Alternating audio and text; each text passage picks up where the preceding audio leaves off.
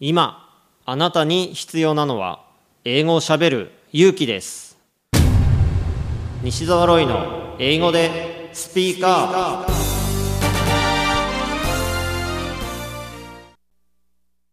今回のゲストは日本大好きなドイツ人 YouTuber マキシーさんです英語でスピーカーアップ What kind of differences do you see between German people and Japanese people?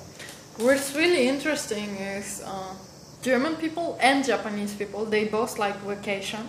But like uh, Japanese people vacation and German people vacation is very different. In Germany, usually you have um, around uh, 30 days of vacation. 30, so like almost three to four weeks, depending on the company. You have vacation. So German people really like a long vacation. So um, usually they go, for example, to Italy, and then they spend like two weeks at the beach doing nothing. That's like mm. German style vacation, or some some people are like traveling to Thailand or like really, but it's always like long long term traveling. Mm. And uh, Japanese tourists, they usually only travel for like three days, mm. but in three days they usually do more than German people do in two weeks. So, so Japanese come to Europe, and like first day, one day in Germany, then next day in Italy, one day in Switzerland, and like they're so busy and they must be so stressful. Um, because there are a lot of like bus tours, so Japanese like bus tours. But Yeah. in Germany, um, they they like to plan everything by themselves. Uh, Usually, they um, rent a um, car by themselves. They pick the hotel by themselves. So the way of making vacation is really different, I think.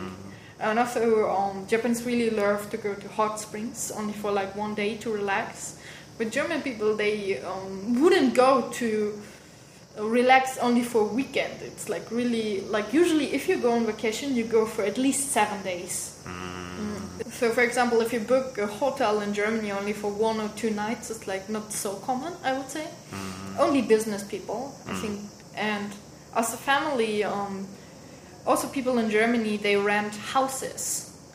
So um, in Japan you also have besso, but it's it's like only for rich people, right? Yeah. Yeah, but in Germany it's kind of like um, if you have a family, it's more expensive to actually go to a hotel because then you have to pay for two rooms, two separate rooms. But it's cheaper to rent your own house and then cook for yourself as a family.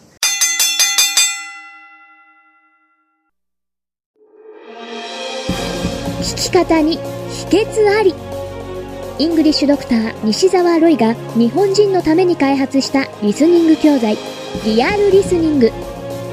誰も教えてくれなかった英語の聞き方の秘訣を教えます。